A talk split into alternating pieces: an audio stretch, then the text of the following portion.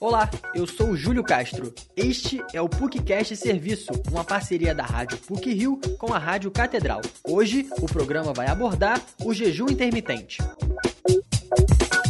Ficar 8 ou até 24 horas sem comer pode parecer loucura para alguns. Para outros, é um estilo de vida. A prática do jejum intermitente propõe ficar longos períodos sem ingerir alimentos, com o objetivo de perder peso mais rápido. E a ciência prova que essa atividade é verdadeira. O estudo da Universidade de Bath, na Inglaterra, comprovou que treinar em jejum pode queimar duas vezes mais gordura do que se exercitar após uma refeição. Os pesquisadores recrutaram 30 homens sedentários e acima do peso. Em seguida, formaram três grupos. O primeiro, chamado Grupo Controle, permaneceu com as atividades regulares. O segundo tomou um shake de baunilha duas horas antes do exercício físico. O terceiro consumiu uma bebida com sabor, mas sem calorias. Três vezes por semana, no período da manhã, os dois últimos grupos fizeram atividades aeróbicas. Em seis semanas, a equipe concluiu que as pessoas submetidas ao jejum apresentaram resultados melhores na queima de gordura. Coordenadora de pós-graduação Lato Senso em Nutrição Clínica e professora do curso de pós-graduação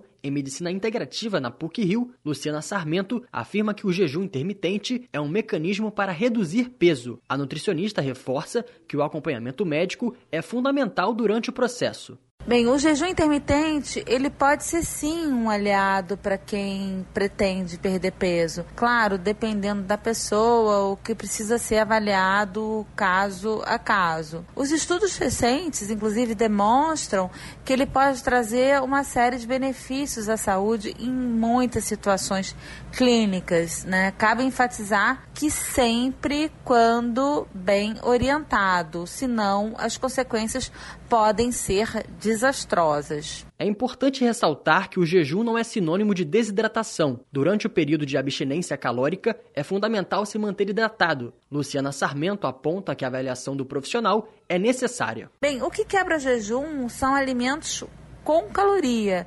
Então, água, café e chá sem açúcar não quebra jejum. Algumas pessoas podem ter sim episódios de hipoglicemia.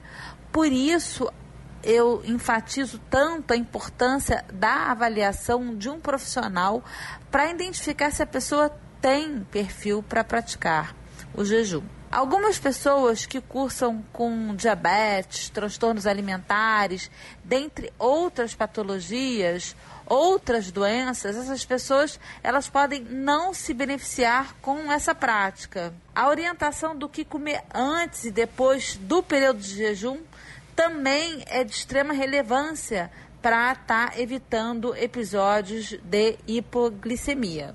Alinhar as atividades diárias com as horas sem comer é tarefa difícil, principalmente para as pessoas que precisam fazer longos deslocamentos até o trabalho. Quem trabalha remotamente é privilegiado nesse aspecto. Adepta do jejum intermitente e estudante de comunicação social da PUC-Rio, Tamila Soares explica que fazer o jejum em casa é mais fácil por conta do estágio em formato híbrido, ela enfatiza que o calor da cidade carioca é uma das preocupações nos dias presenciais. Quando eu estou no online, que eu estou em casa, eu me concedo o direito de fazer jejuns mais longos. Porque se eu passar mal em casa, eu tenho certa assistência da minha casa, né? Eu tenho onde eu encontrar comida rápido, coisas assim. Mas isso nunca aconteceu. Até porque também eu não estou no calor, uma coisa que me preocupa fazendo jejum é o calor no Rio. Então eu sempre bebo muita água, eu tô sempre me hidratando muito. Mas então quando eu tô em casa, eu consigo fazer um jejum mais tranquilo porque eu tô no ar-condicionado, porque eu tô com comida em casa. Então eu sei que eu não vou passar mal. Após uma refeição farta, é comum sentir cansaço e sonolência. Devido ao fluxo sanguíneo exigido para o corpo digerir os alimentos, a concentração de sangue diminui no cérebro. A redução funciona como um recado para o organismo frear o gasto de energia do corpo. Tamela Soares afirma se sentir mais disposta. A estudante relata ainda uma melhora na pele depois de aderir ao jejum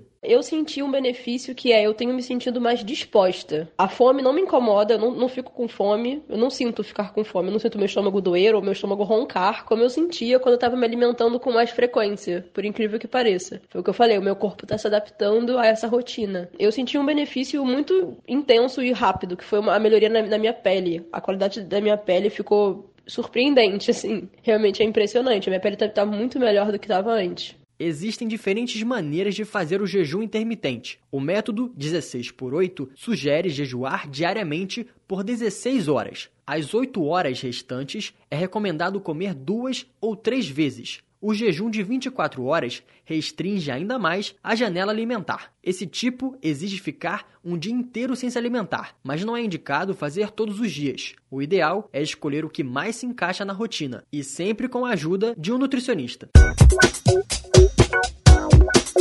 Esse episódio teve produção e edição sonora de Júlio Castro, com supervisão e edição do professor Célio Campos. Lembramos que a Rádio PUC faz parte do Comunicar, que é coordenado pela professora Lilian Sabac. Voltamos na próxima sexta-feira. Até lá!